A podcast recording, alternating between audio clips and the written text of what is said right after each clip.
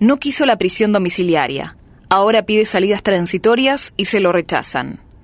La llamativa situación corresponde a Rubén Darío Fist, a quien condenaron por el homicidio del kiosquero Alejandro Mieres, cometido a mediados de 2003 en la primera cuadra de la Madrid.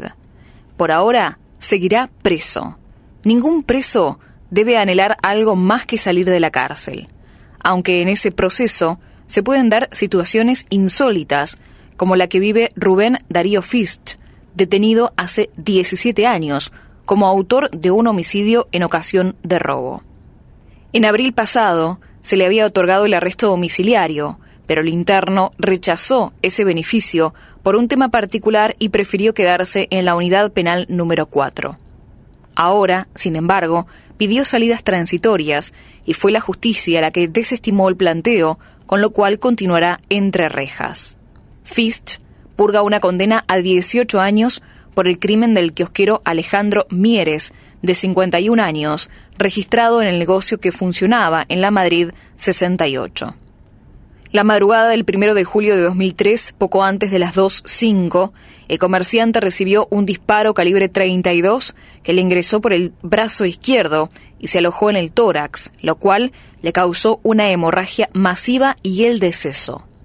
Dos años después, Fist recibió la sentencia a partir de las pruebas reunidas. Un remisero confirmó que esa madrugada lo había trasladado desde la zona, muy nervioso, y que el pasajero, antes de descender, le había advertido Vos no me viste, cualquier cosa, vos no me trajiste. También se sumaron los dichos de otras tres personas que sabían que Fist se quería deshacer de un arma 32 y la declaración de un menor ante quien confesó que se había mandado una macana. Primero, no quiero.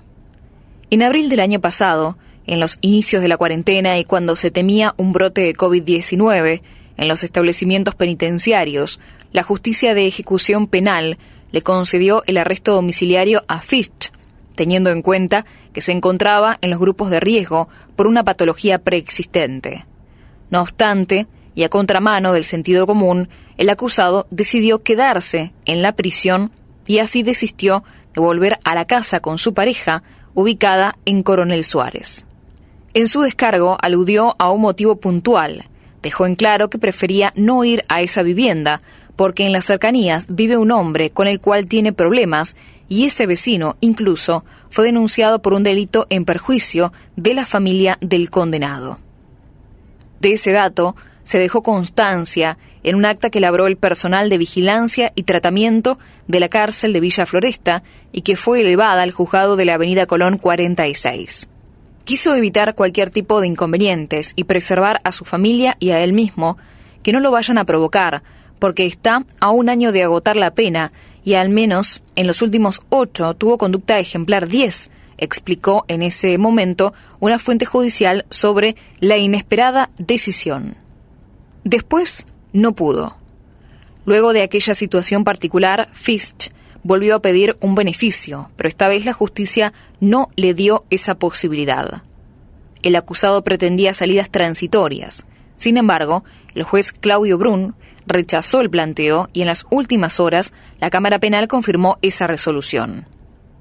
Según la defensa, Fist presenta numerosos aspectos favorables para su reinserción, no se muestra agresivo ni impulsivo y que los informes psicológicos demuestran que se adaptó a la normativa.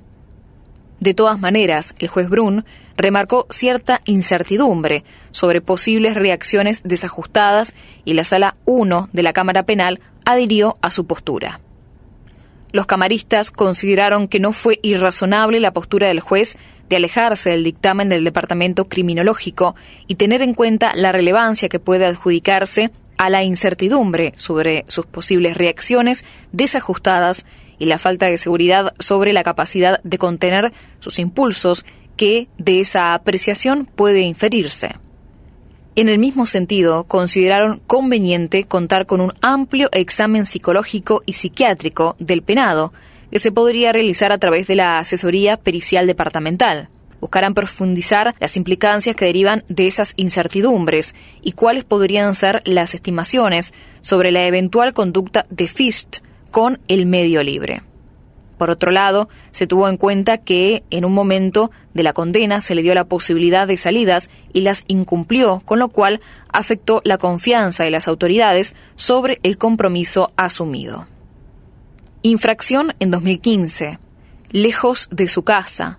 En 2015, Fist había obtenido salidas transitorias para afianzar lazos familiares. Debía quedarse en su casa las horas que salía de la cárcel, pero no lo cumplió operativo.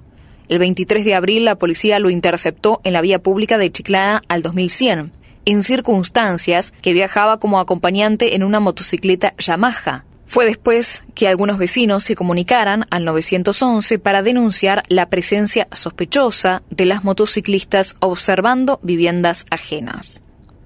Documento. Al ser identificado, Fist mostró un salvoconducto emitido por las autoridades carcelarias, con salidas de 24 horas cada 15 días, pero solo para estar en su casa de Saavedra al 2000.